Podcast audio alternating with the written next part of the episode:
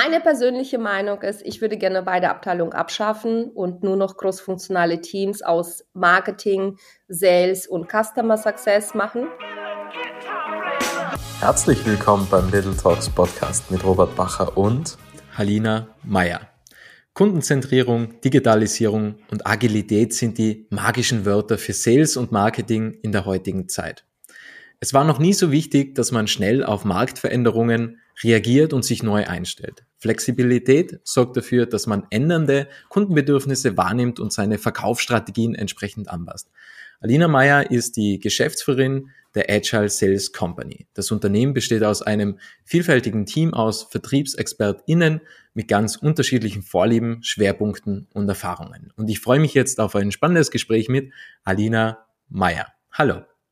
Hallo Robert, hallo an alle Zuhörer. Ja, freue mich auch sehr hier zu sein. Vielen Dank für die Einladung. Vielen Dank für deine Zeit. Ich bin gespannt, um was es heute alles gehen würde oder wird. Eine Frage, was mich natürlich beschäftigt, wenn wir über Verkauf sprechen. Wann hast du zum ersten Mal etwas verkauft? Ähm, ja, tatsächlich als Kind, als Kind, ich habe, äh, ich bin auf dem Bauernhof aufgewachsen und äh, habe mit Freunden aus der Straße, auf der Straße Äpfel aus unserem Garten verkauft.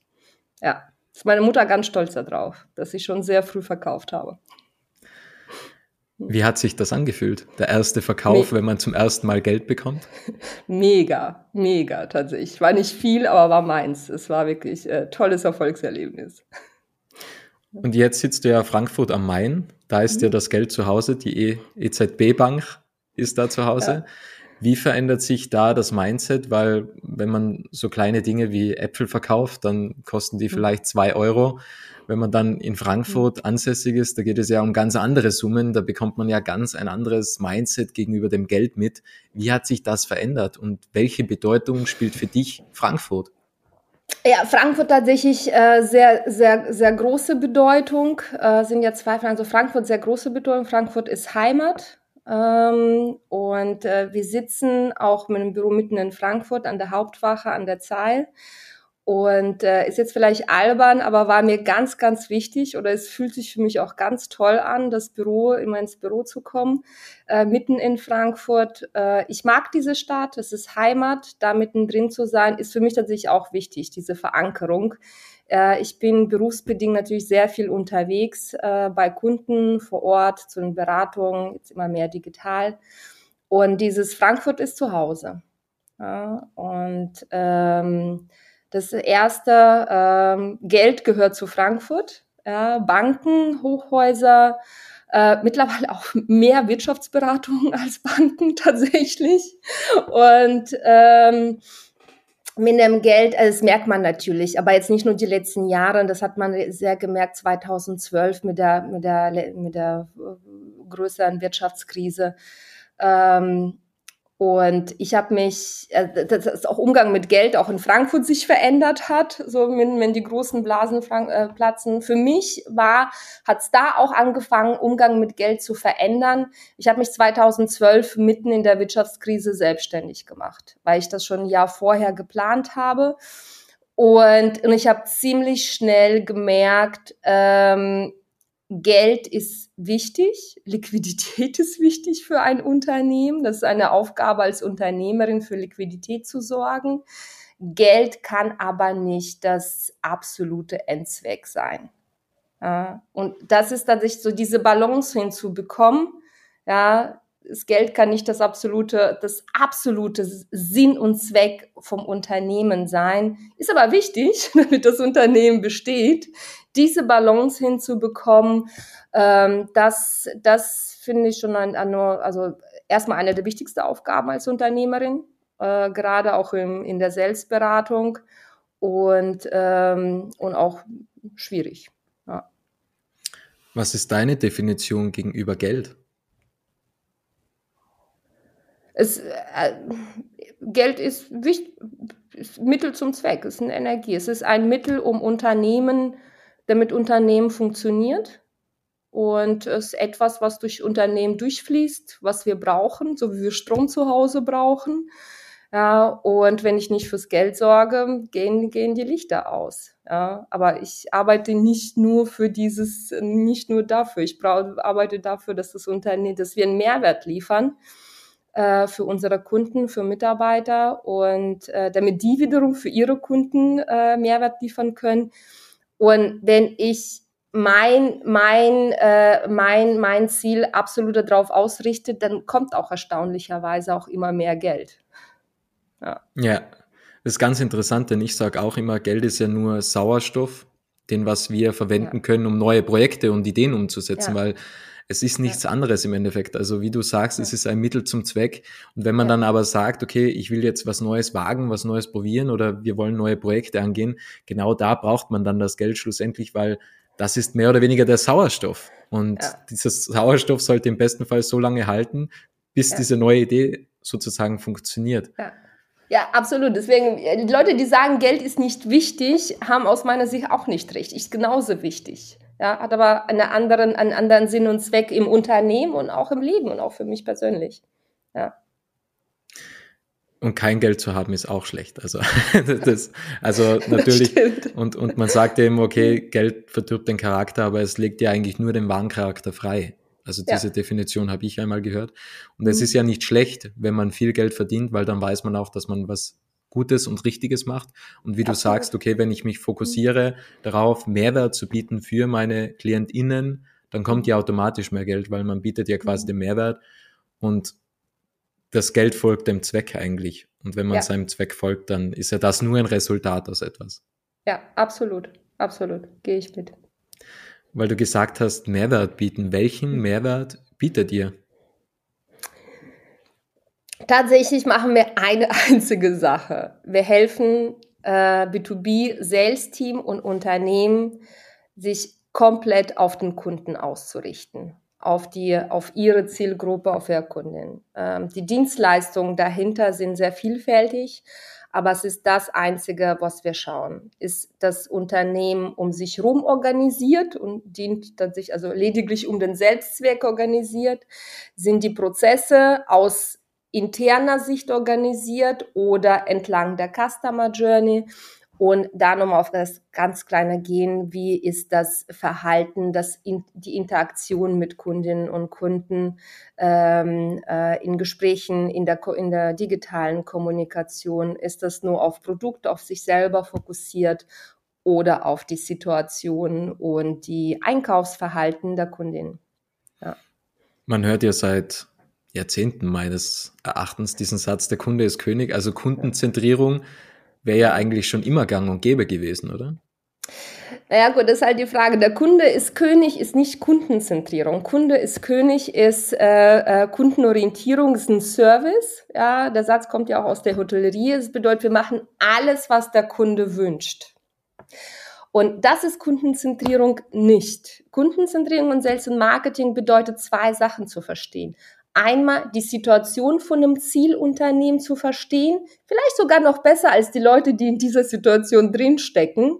Ja, und zu verstehen, welche Lösung brauchen, braucht das Zielunternehmen oder brauchen die Menschen in diesem Unternehmen. Also wie löst mein Produkt oder meine Dienstleistung für die Menschen in ihrer Situation äh, ähm, ein bestimmtes Problem oder liefert ein bestimmtes Mehrwert. Ja gibt nochmal einen Unterschied. Es geht gar nicht darum, ein, äh, einen Bedarf zu erschließen. Für viele Dienstleistungen, für viele Produkte gibt es gar keinen gar keinen Bedarf in dem Sinn. Also es gibt kein, also es gab damals keinen Bedarf für ein Smartphone, weil das niemand kannte.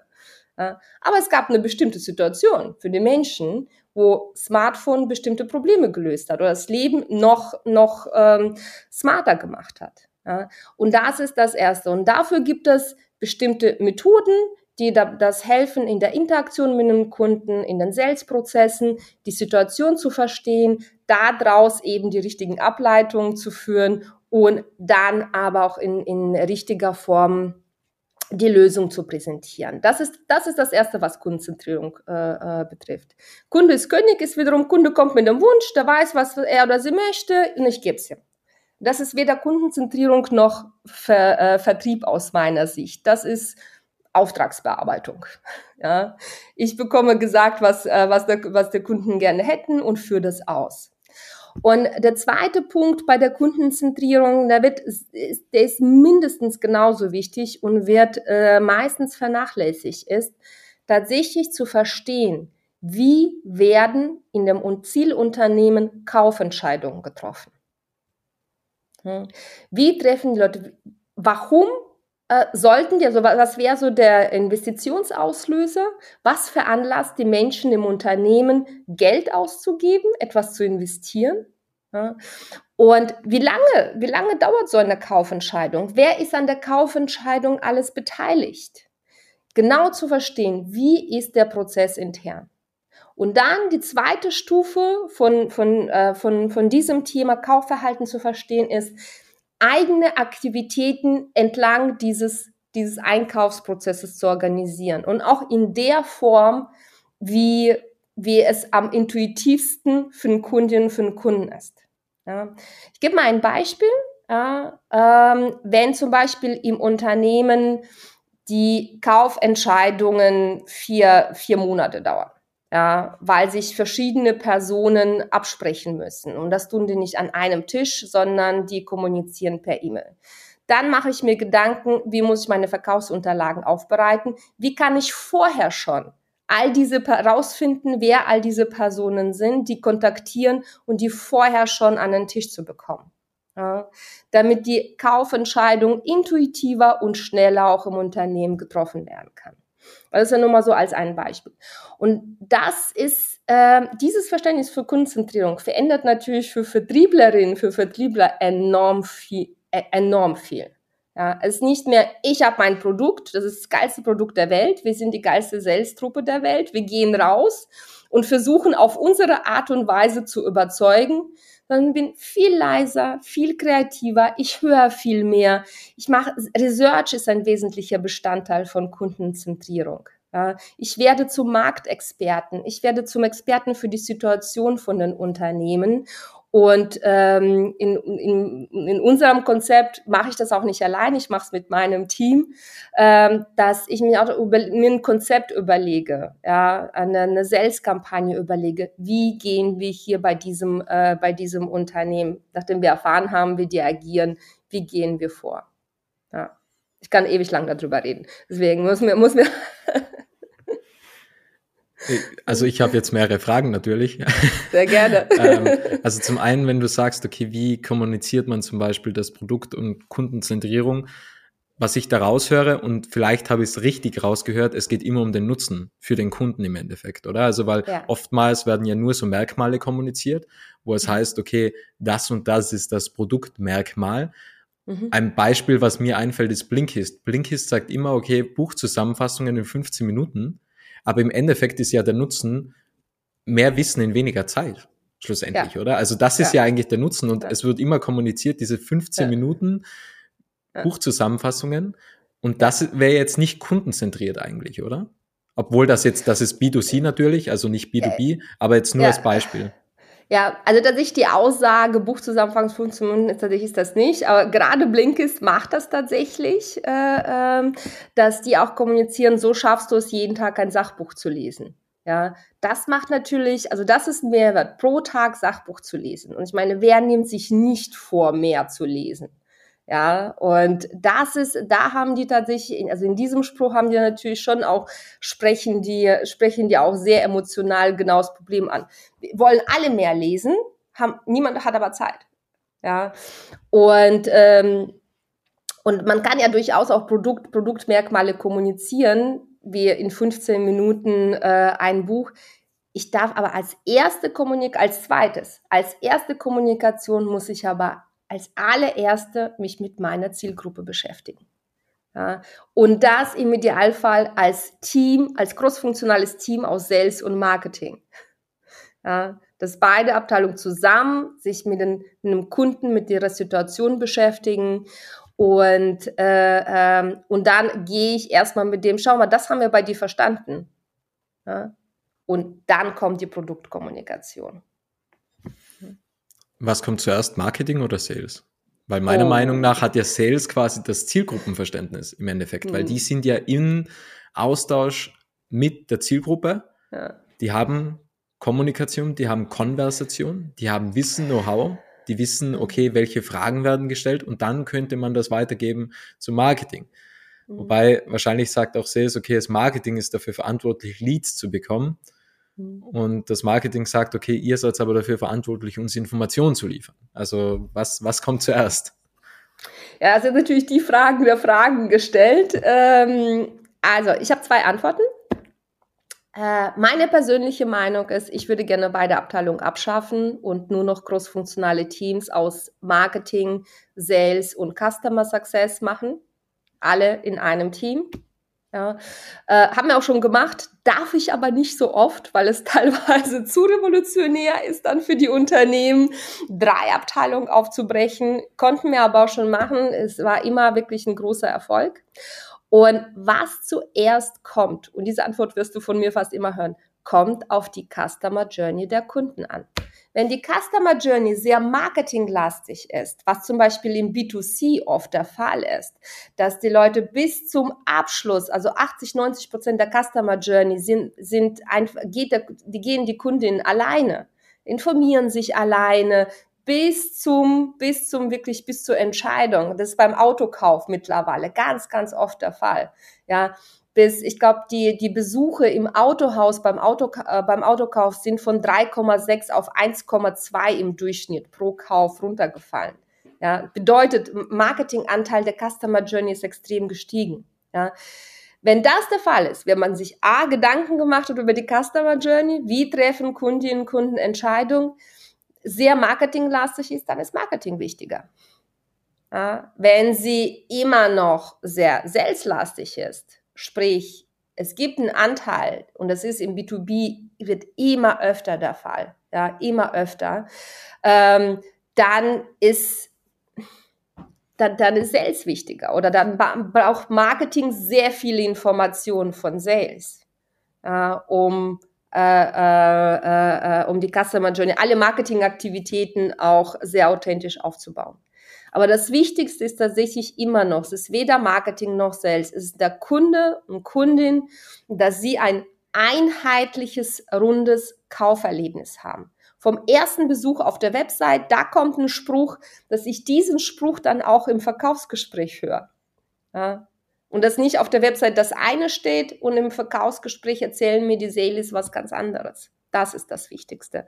Nicht, nicht die, die, die internen Abteilungen. Mein Ego rebelliert auch manchmal, aber ist so. Würdest du dich eher als Salesperson sehen oder als Marketingperson? Äh, ich bin tatsächlich Generalistin. Ich bin Generalistin und ähm, auch, auch mein Team, dass wir vom ersten, ich, ich fokussiere mich auf Customer Journey. Wie schafft man jetzt beispielsweise ein Problembewusstsein? Denn wenn du sagst, okay, es gibt ja auch Produkte, mhm. Die bieten einen Mehrwert, aber der Kunde oder die Kundin wissen noch nicht, dass das tatsächlich ein Problem ist. Und da muss man mhm. ja sehr viel Aufklärungsarbeit betreiben, damit der Kunde weiß, ah ja, ich habe tatsächlich ein Problem und das ist die Lösung. Wie geht man da an die ganze Sache ran? Denn das ist ja wahrscheinlich sehr arbeitsintensiv, wenn man ganze Zeit diese Aufklärungsarbeit betreiben muss und sagen muss, ja, genau das ist dein Problem. Wir wissen das, du weißt es noch nicht, aber wir wissen es. Mhm. Wie geht man da an die Sache ran? Ja, tatsächlich in zwei Schritten. Da muss ich, muss ich an zwei Punkten arbeiten. Einmal werde zum Experten der Situation deiner Kundin. Werde zum Experten. Und das ist das Erste, äh, dass ich extrem viel Research mache, wie ist die Situation. Und dann aber wirklich nicht auf diesen global-galaktischen Themen, so welche Themen, welche strategischen Themen verfolgen Unternehmen, sondern wie schaut der Alltag aus? Ja, wir verkaufen nicht für strategische Themen, egal was man verkauft. Aber wir, wir verkaufen, wenn wir es schaffen, Nutzen für den Alltag aufzuzeigen. Ja, ähm, und da sollte man sich auch nicht so schade sein, sich ganz, ganz viele Kundeninterviews oder Interviews mit potenziellen Kundinnen zu führen. Das ist tatsächlich das Erste, wenn wir Beratungsprojekte führen, gibt es zwei Punkte, äh, die, die ich wirklich also auch die einzigen, fast die einzigen zwei Punkte, die ich obligatorisch als Aufgabe gebe. Hier ist ein Fragekatalog, vereinbare mindestens drei Interviews. Ja, und hör nur zu. Stell diese Fragen, stell äh, und hör nur zu. Das zweite, jedes Meeting im Unternehmen startet mit der Frage, welche Themen beschäftigen gerade unsere Kunden? Kurz zuhören und dann überlegen, okay, was machen wir jetzt da draus? Und äh, durch diese Kontinuität in jedem Meeting ganz viele Interviews hören, nicht erst zum Kunden hingehen, weil man was verkaufen will, sondern wirklich Termine für, zu vereinbaren, um zum Experten der Situation zu werden. Das ist das Erste. Und das Zweite für die Produkte, die zwar Mehrwert liefern, aber jetzt nicht wirklich ein akutes Problem lösen. Und davon gibt es viel mehr, als man glaubt. Viel, viel mehr. Ich gehöre tatsächlich auch dazu. Mein, mein, unsere Dienstleistung ist super. Ja, aber es ist jetzt nicht so, dass wir hier äh, Operationen am offenen Herzen machen und Leben retten. Ja, wir machen das Leben viel einfach, viel leichter, wir machen es viel leichter, Umsatz zu machen. Ähm, dann muss ich schauen, muss ich mir einen ganz bestimmten Typ von Kundinnen suchen. Dann muss ich nach Menschen suchen, die nicht erst auf ein Problem warten und optimieren, sondern ich suche nach den Menschen, die anfangen zu optimieren, bevor es schwierig wird. Ja. Dann suche ich mir nach diesen ganz bestimmten Entscheidern. Und je nach Branche, je nachdem, welche, äh, welche, welches Produkt, welche Dienstleistung ich verkaufe, sind das, äh, sind das unterschiedliche Merkmale, aber es gibt eine Vorgehensweise, wie ich genau diese Menschen finde. Und nach denen suche ich dann. Ja, und die spreche ich ganz aktiv an. Wie sieht die Suche aus? Wie kann man sich denn Research vorstellen? Also wie geht man da an die ganze Sache ran? LinkedIn ist ja eine gute Plattform grundsätzlich. Mit Sales Navigator kann ich mir vorstellen, dass man da ja. das ganze Projekt startet. Aber gibt es da noch andere Bereiche, wie man Research betreiben kann? Ja, muss man, also da sind wir tatsächlich immer sehr, sehr kreativ, müssen wir teilweise auch sehr kreativ sein, weil in wenigsten Unternehmen gibt es wirklich dieses, dieses, dieses Wissen, äh, äh, diese Expertise zur Situation der Kundinnen und Kunden. Ja. Also es gibt auch Unternehmen, die machen das wirklich großartig. Also ich will jetzt nicht so sehr, sehr in Schwarz-Weiß sein. Und, und dann schauen wir tatsächlich je nach Branche, wo kriegen wir diese Daten her. Ähm, die verschiedenen Möglichkeiten sind, das erste, wo wir hinschauen, ist das eigene CRM und auch bei den Kollegen vom Marketing, Marketing Automation. Ähm, was, was haben wir eigentlich an Informationen zum Kaufverhalten und auch äh, was haben wir an, an, guten, an guten Kundendaten? Ähm, das zweite ist auf jeden Fall LinkedIn äh, und auch ein Sales Navigator. Äh, Xing, auch wenn es tatsächlich zum jetzt äh, zu Grabe getragen wird, habe ich aber immer noch im Jahr 22 in zwei Projekten genutzt als Researchquelle und auch als ein Touchpoint in der Ansprache von Neukundinnen. Äh, wir haben tatsächlich äh, auch in einem sehr konservativen Branche eine Kampagne bei, äh, äh, eine Sales-Kampagne bei Instagram gemacht, ja, weil Kunden sich bei Instagram aufgehalten haben. Und, äh, und das eine oder andere Mal nutzt man tatsächlich äh, Dienstleister mit Adressdatenbanken, wo man das äh, einkaufen kann.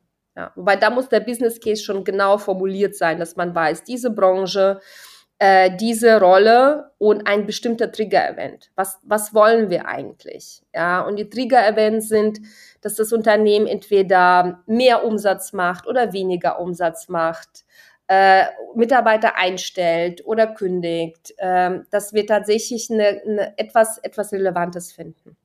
Ja. Du hast ja über die ganze Laufbahn deiner unternehmerischen Karriere einige Unternehmen betreut. Was war das spannendste Unternehmen oder das spannendste Produkt, Schrägstrich Service, das du kennenlernen durftest in deiner Zeit? Hm. Also tatsächlich ist es immer das Projekt, das gerade läuft. das ist immer das, was gerade läuft. Momentan sind das irgendwie bei mir aktuell, also um die fünf. Ähm, das Spannende ist, ähm, Also ich finde es tatsächlich immer spannend, noch nicht mal das Produkt oder das Unternehmen, sondern die Menschen. Ja.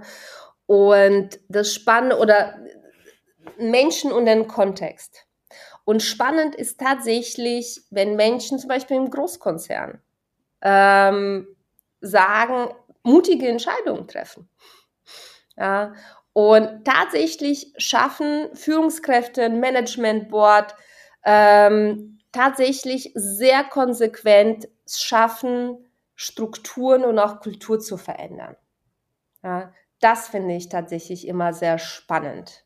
Ja, und ähm, ja, doch, also oder wirklich so Menschen oder Familienunternehmen, die die wirklich schaffen, Mut zu haben, mit viel Empathie, mit viel Verständnis, aber auch mit viel Mut schaffen, neue Wege zu gehen. Das, das, das, das macht dann auch, auch als Beraterin tatsächlich sehr, sehr viel Spaß, mit, mit solchen Menschen zusammenzuarbeiten. Ja. Was war das schwierigste Projekt? Weil ja nicht alles auf Anhieb funktioniert, weil auch wenn man denkt, man versteht den Kunden, man versteht die Customer Journey, man versteht das Produkt, man mhm. versteht den Service, das alles ist keine Garantie, dass irgendwas funktioniert tatsächlich. Hm. Was war das Schwierigste oder gab es einmal einen Moment, wo du sehr frustriert warst, wo du gedacht hast, das gibt's doch nicht, wo ist dieser Golden Nugget versteckt, was können wir noch tun? Ja. Äh, also das Schwierigste ist auch immer das aktuelle Projekt, das jetzt gerade läuft. Und, ähm, und eins ist klar, es, es läuft immer etwas schief. Immer. Und das ist das, was ich schon direkt bei der Auftragsklärung sage. Ja, sagen, äh, Sie bezahlen mich nicht dafür, dass ich Ihnen ein Bilderbuchprogramm aufstelle. Sie bezahlen mich dafür, dass ich, wenn es nicht gut läuft, also jeden Tag, eingreife, manche Fehler erspare, weil ich schon sehe aus meiner Erfahrung, es läuft in die falsche Richtung. Ja, Abkürzungen anbiete und äh, wenn wir kurz vorm Scheitern sind, ich sie da wieder raushole. Dafür. Das, dafür zahlen sie mir mein Honorar. Nicht dafür, dass alles schön ist, sondern dass sie wieder rauskommen, wenn es nicht gut läuft. Äh, und äh, wir haben tatsächlich eine ziemlich gute Quote bei den Projekten. Also sagen wir, die Studien zeigen ja regelmäßig, dass so zwei von drei Projekten scheitern. Ähm, wir haben genau umgedrehte Quote, dass also tatsächlich zwei von drei mindestens gelingen, also dass wir die Ziele, die wir mit einem Auftraggeber festgelegt haben, auch erreichen, ob es Umsatzziele sind oder weiche Ziele. Und äh, bei einem von drei Projekten ist dann tatsächlich so, dass es, ähm, dass wir es nicht erreichen. Ja. Und das Schwierige ist tatsächlich, ähm, also ich kommuniziere das immer, auch sobald ich das erkenne. Und, äh, und das ist tatsächlich das Schwierige. Da tatsächlich diese, diese, ich weiß nicht, Eskalation, dass man sagt, okay, wir kommen hier nicht weiter. Das sind sehr schwierige, also auch für mich persönlich sehr unangenehme Gespräche. Ich halte es aber für wichtig, diese Gespräche zu führen und ähm, ja, bringen. Also ich, die haben dann aber auch einen Nutzen. Ja. Wie gehst du damit um? Also wie schaffst du es dann, dieses Gespräch wieder abzulegen? Denn das kann dich ja hemmen. Das kann dich in deiner ja, eigenen Kreativität ja. und in deinem Schaffensprozess extrem hemmen, weil du ganze Zeit an das eine gescheiterte Projekt nachdenkst vor kurzem. Mhm. Und das kann den ganzen Prozess zerstören, mehr oder weniger. Oder das Momentum mhm. beispielsweise. Ah wie geht man tatsächlich, also klar denkt man darüber, also es wäre ja auch schlimm, wenn ich nicht darüber nachdenken würde, tatsächlich, wenn es in einem nicht arbeiten würde. Und ähm, ich, also ich gebe mir tatsächlich Zeit. Ja, ich gebe mir Zeit und mir sage, okay, ist okay, dass ich mich jetzt nicht gut fühle. Das dauert ein paar Tage, das dauert ein paar Wochen. Und ähm, ja, Punkt tatsächlich. Also ich gebe mir das, also dieses äh, im Achtsamkeitstraining würde man jetzt sagen, äh, annehmen, die Situation annehmen, dass es, dass es auch schwierig ist, ja. Hm, denkst du, es würde auch schneller gehen? Also, dass man schneller mit dem abschließt? Weil ich denke mir halt, Ja. Die Zukunft dankt es dir nicht, wenn du an der Vergangenheit hängst. Ja. also das, das, das ist ja. das Problem. Ja, aber ich habe tatsächlich, ähm, genau, äh, mit Sicherheit. Mit Sicherheit wäre es einfacher. Ja, ähm, ich brauche meine, also ich brauche tatsächlich meine Zeit. Ja, was mir aber wirklich hilft, und das musste ich sehr hart üben, ist tatsächlich der Fokus. Ja, also, dass ich mich immer auf diesen Menschen, mit dem ich gerade spreche, mich nur auf diesen Menschen fokussiere. Oder wenn ich jetzt sage, ich habe heute Unternehmen X, ich, ich bin heute mit meinen Gedanken, Gefühlen, mit meinen Taten voll und ganz für dieses Unternehmen.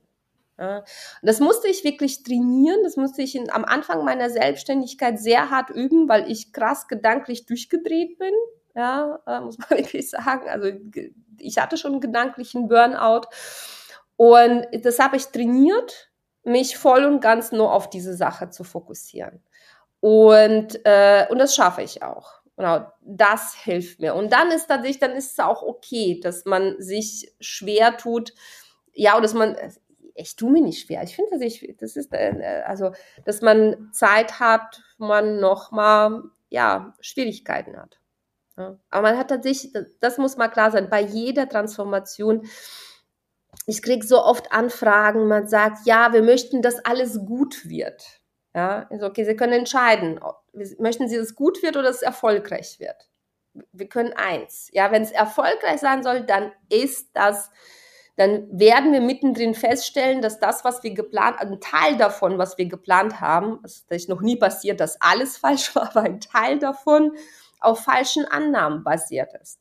Ja, und ich sehe es als meine Aufgaben, dass wir mitten im Weg, und das ist das Prinzip von Agilität, den Kurs anpassen.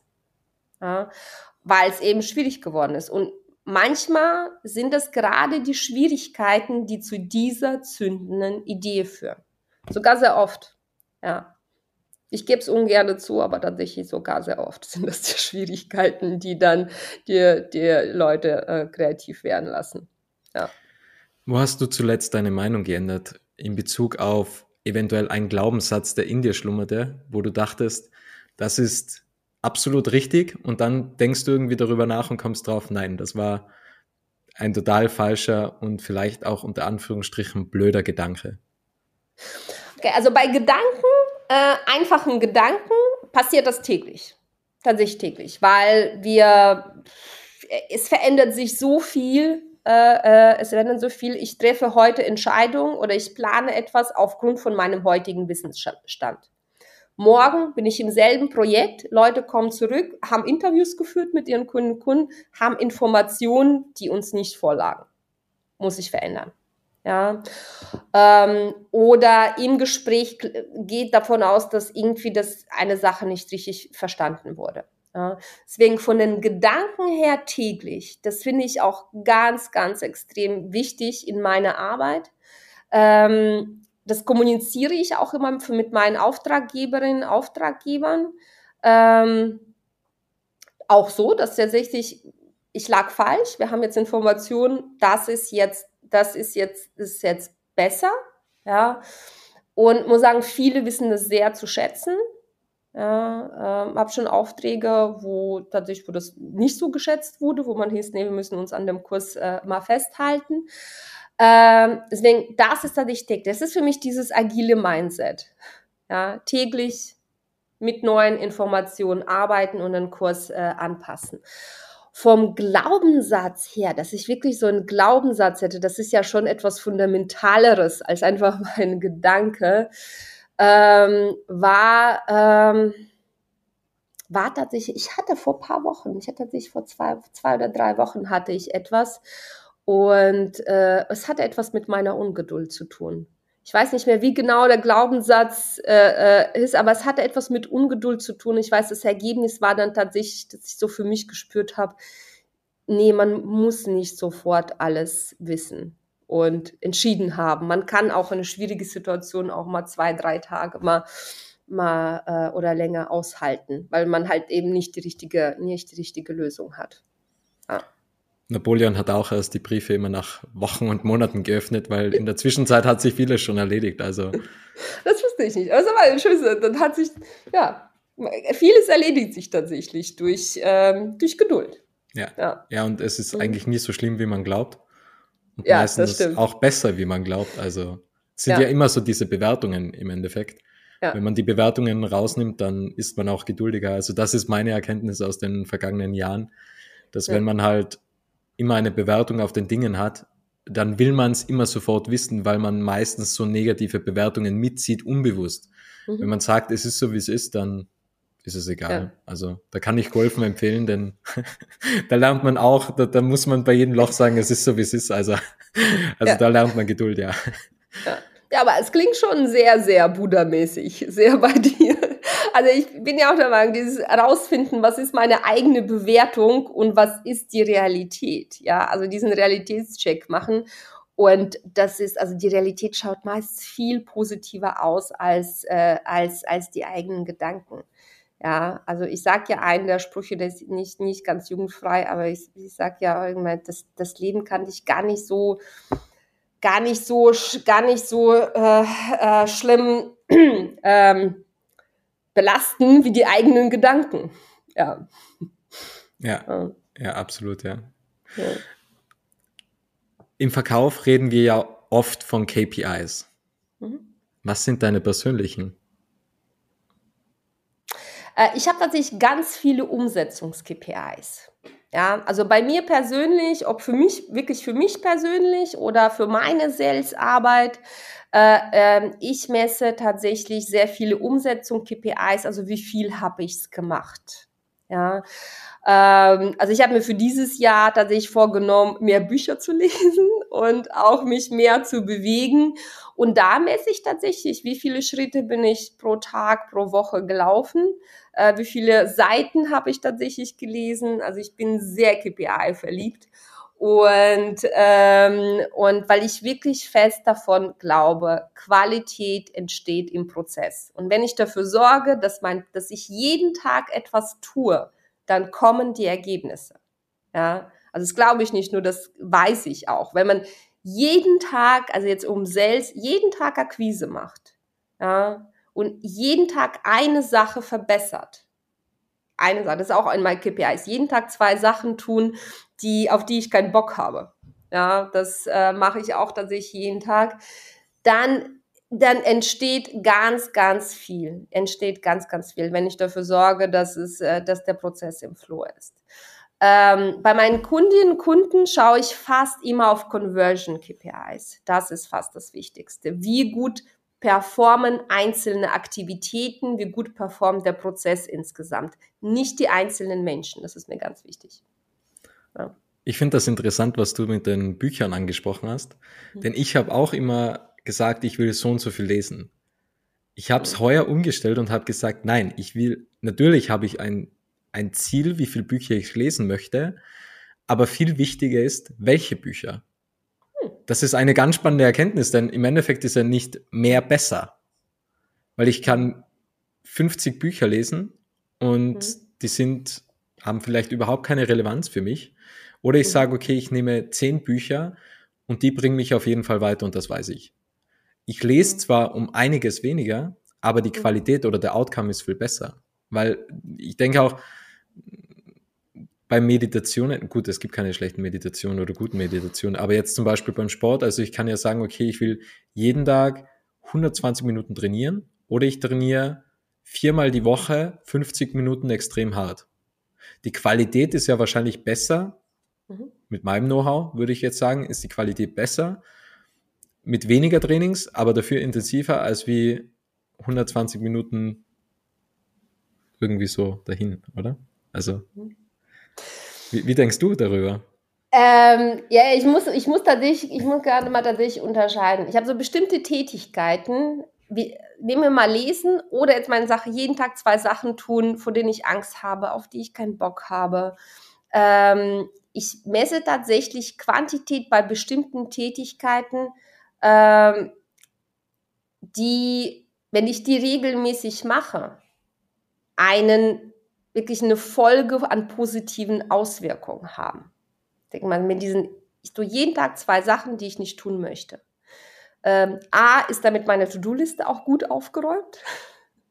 Ja, B, ich trainiere tatsächlich meine eigene Wegsack, äh, meine, meine eigene Wahrnehmung, mein Gefühl für meine eigene Wirksamkeit. Ich schaffe es, Sachen zu erledigen, vor denen ich Angst habe oder vor denen ich, von denen ich, äh, äh, vor denen ich, äh, auf die ich keinen Bock habe. Ja, ich schaffe das tatsächlich zu tun. Das trainiert, also das, das erhöht natürlich auch mein Selbstbewusstsein. Das trainiert mein Mut, Entscheidungsstärke, alles Mögliche. Ja, da finde ich das tatsächlich wichtig, die Quantität, die Umsetzung zu messen, dass ich nicht da sitze und denke, ah, jetzt mache ich mir Gedanken darüber, was ich jetzt angehe, sondern wirklich meine ähm, ähm, ähm, meine, meine Tunfähigkeiten, da gibt es bestimmt einen fancy Begriff dafür, ich sage jetzt einfach meine, meine, meine Tun, einfach mal Tun-Skills äh, zu trainieren. Da halte ich tatsächlich äh, wichtig. Im Job ja, wenn es um kreative Arbeit geht, wenn es um darum geht, bessere Lösungen zu machen, da bin ich immer sehr, ähm, da bin ich sehr darauf bedacht, wie kann ich einfachere, smartere Lösungen und das in kürzerer Zeit äh, machen. Da geht es mir nicht darum, ich arbeite jetzt jeden Tag zwei Stunden konzeptionell. Da geht es für mich darum, wie kriege ich bessere, bessere Konzepte, bessere Lösungen mit einfach smarteren Methoden, so wie du mit dem Sport. Wie kriege ich be bessere Körpergefühle und meine Sportziele erreicht mit zweimal 50 Minuten? Ah, das. Also tatsächlich unterscheide ich da. Und momentan schaut danach aus, dass ich tatsächlich in meinem Privatleben schon ein bisschen strenger mit sehr stark auf die Umsetzungsziele setze, im beruflichen sehr stark auf smartere Arbeitsweise. Ja. War mir selber auch nicht so klar. Aber ich finde das gut. Also ich mache das ja auch. Also ich track auch jeden Tag, wie viel ich lese beispielsweise, wie viele Minuten ich meditiert habe, wie viele Minuten ich am Smartphone verbracht habe. Da bin ich sehr konsequent, weil ich sage halt immer, so Smartphone ist, ist ein gro großer Zeiträuber sozusagen. Und diese 14 Minuten bis maximal 20 Minuten pro Tag einzuhalten, das ist halt hardcore konsequent. Also nicht zu sagen, okay, ich muss jetzt irgendwas googeln oder so, weil man, man kann ja nicht, oder? Also wenn ich sage, ja. ich will irgendwie die Zeiten einhalten, dann muss man ja wahnsinnig viel selber herausfinden, oder? Also wenn ich jetzt ja. zu einem Termin fahre, dann schaue ich vorher in Google Maps, okay, wo ist die Adresse? Wie komme ich dahin? Und schaue beim Computer, weil ansonsten brauche ich ja das Handy und muss quasi da nochmal die Adresse eingeben, damit ich weiß, wo ich jetzt genau hin muss. Und das mhm. ist sozusagen die Vorbereitung, was ich treffe, um so eine niedrige Bildschirmzeit zu erhalten, so die mhm. Axt zu schärfen oder die Säge zu schärfen sozusagen ja. um besser an die Ziele hinzukommen. Ja. ja. aber Bildschirmzeit zu reduzieren ist echt ein Gamechanger. Oder? 14, ja. 20 Minuten bin ich ey lange nicht, ja. Ist niemand. aber, ja. aber es hat schon geholfen, alle Social Media Apps vom Smartphone zu löschen. Das hat echt, das war echt. Und dann hat man auf einmal so viel Zeit, oder? so viel Zeit. Ich höre das so oft, ob in meinem beruflichen oder privaten Alltag, dass die Menschen sagen, wir haben keine Zeit. Wir haben alle Zeit. Wir, wir nutzen das nur für was anderes. Ja. Definitiv. Und es geht nicht darum, die richtigen Dinge zu tun, sondern auch die falschen zu unterlassen. Hört, hört. Ja, meiner Meinung nach. Meiner Meinung nach. Ja, das stimmt, das stimmt. Ja, wir machen das tatsächlich ähm, auch in den Transformationsprojekten, dass wir immer sagen, okay, wenn wir etwas Neues reinnehmen, also das Team sagt, wir machen jetzt Neukundenakquise, dann müssen wir was streichen oder bündeln, ja, oder bei etwas anderem effizienter werden. Und ähm, das sorgt dann tatsächlich für die Umsetzung. Ja. Ich hätte noch drei Fragen an dich. Okay. Wovor hast du Angst? Clowns. Ah, wer nicht? oder gruselig, oder? Ja. ja. oder Puppen. Also ich weiß nicht, wie Boah. du zu Puppen stehst. Die Furchtbar. Sind, ja, meine Schwester hat mal gesagt, das sind irgendwie so verlorene Seelen, die was im Puppen ja. gefangen sind, ja. Ja. Aber ich habe tatsächlich, das glaubt mir kaum jemand. Ähm, ich bin tatsächlich, ich bin ein sehr ängstlicher Mensch. Ich bin ein sehr ängstlicher Mensch. Ich bin aber auch ein sehr neugieriger Mensch. Ist echt eine ungünstige, ungünstige Kombination. Und ähm, das, das hat mich dazu gezwungen, mich sehr früh mit dem Thema Angst und Mut auseinanderzusetzen. Und ähm, ich habe seit Jahren wirklich die Regel, wenn es Angst macht, wenn es weh tut, da muss ich hin. Ja, und äh, musste aber auch tatsächlich trainieren. Meditation, jeden Tag was machen, was Angst macht ja, um das einfach mal jeden Tag, äh, jeden Tag zu trainieren. Ja. Hat man oder würdest du zustimmen, dass man bei der Angst einfach Angst hat, etwas zu verlieren, was man nie besessen hat? Denn das ist ja meistens der Grund, oder? Man geht in die Kalterquise und hat vielleicht Angst. Man hat Angst vor Bewertungen beispielsweise. Man hat Angst, dass man seine eigene Reputation verliert.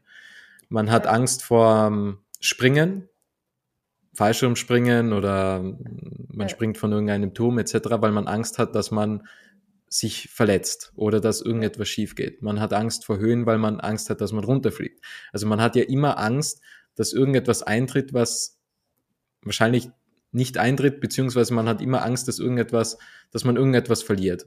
Beim Sprung zum Beispiel die Gesundheit verliert, mhm. etc. Oder die Reputation bei der Akquise oder sein Leben verliert. Oder bei den Clowns weiß ich nicht. Ist, das kannst ist, du ist, ist, ist, ja. ist einfach nur gruselig. Ist Ja, einfach ja. nur gruselig. Auch- auch das, nur gruselig. ähm, nee, tatsächlich, also bei mir persönlich ist Angst vom Unbekannten. Ja, ähm, also ich weiß ja nicht, also ich muss ja, das, was ich habe, das kenne ich. Was kommt, das kenne ich nicht. Ja, Aber da ist alles möglich. aber da ist alles möglich, Ja. ja. aber super, aber, aber ich, hab, ich weiß aber nicht was, ja. Also das ist, ist tatsächlich bei mir persönlich ganz, ganz oft so die vorherrschende Angst, die ich aber auch, hat vielleicht auch, also die ich oft auch in meinen Beratungs- und Coachings erlebe, so, und diese, diese wirklich Angst vor diesem, wir wissen nicht, was kommt, ja. Und, ähm, und Angst tatsächlich vor Gesichtsverlust, ja, Angst vor Bewertung. Das, das, das glaube ich, das sind die zwei, die zwei Gründe, die, die vorherrschen. Angst vor dem Unbekannten und Angst vor Gesichtsverlust beziehungsweise vor Bewertung. Ja. Angenommen, der ganze Dachraum hört uns beiden jetzt zu. Mhm. Welche eine, Sa welche eine Sache würdest du gerne mitteilen?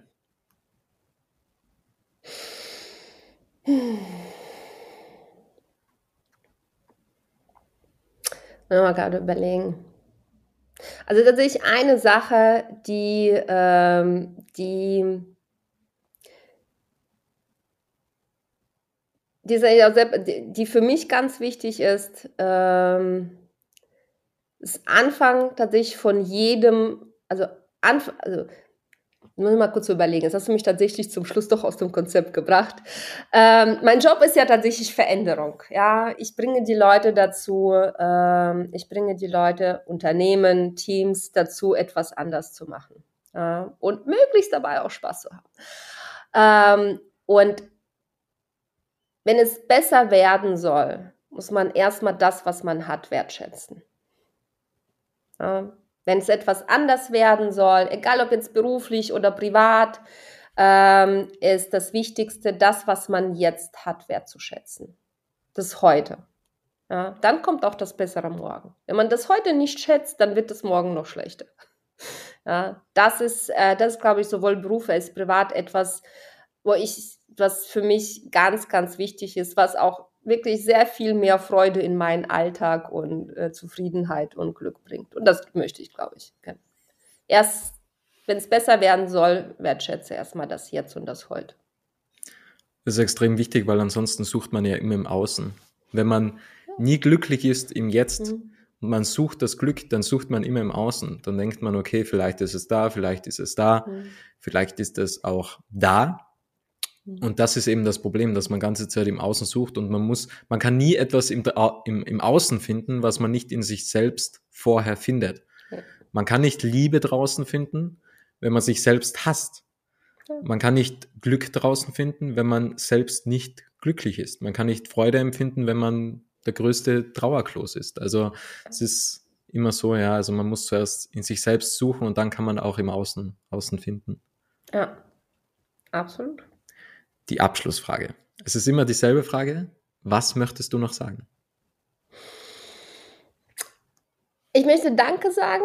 Ähm, tatsächlich natürlich in erster Linie an dich, Robert, für die Einladung. Äh, es war, war tatsächlich eine ganz, äh, hat mir sehr, sehr viel Spaß gemacht. Ich möchte aber auch Danke sagen nach außen ähm, an die Menschen, die mich kennen. Ähm, danke an meine Kundinnen, Kunden, an meine Mitarbeiterinnen, an Freunde und ähm, an die Menschen, die mein Leben so spannend machen. Ja, weil ich habe heute, ich habe tatsächlich ein tolles Leben in einem tollen Job und da sind die Menschen, äh, ähm, die Menschen, mit denen ich jeden Tag zu tun habe, haben einen großen Beitrag dazu. Ja. Schön gesagt. Ich sage auch danke. Es war mir eine große Freude. Vielen Dank für deine Zeit, für den wertvollen Inhalt, das tolle Gespräch und dir alles Gute. Dankeschön. Sehr gerne. Danke dir. Es freut mich sehr, dass du das Interview bis zum Ende angehört hast und wenn du keine Folge mehr verpassen möchtest, dann abonniere jetzt Little Talks in deiner Podcast-App.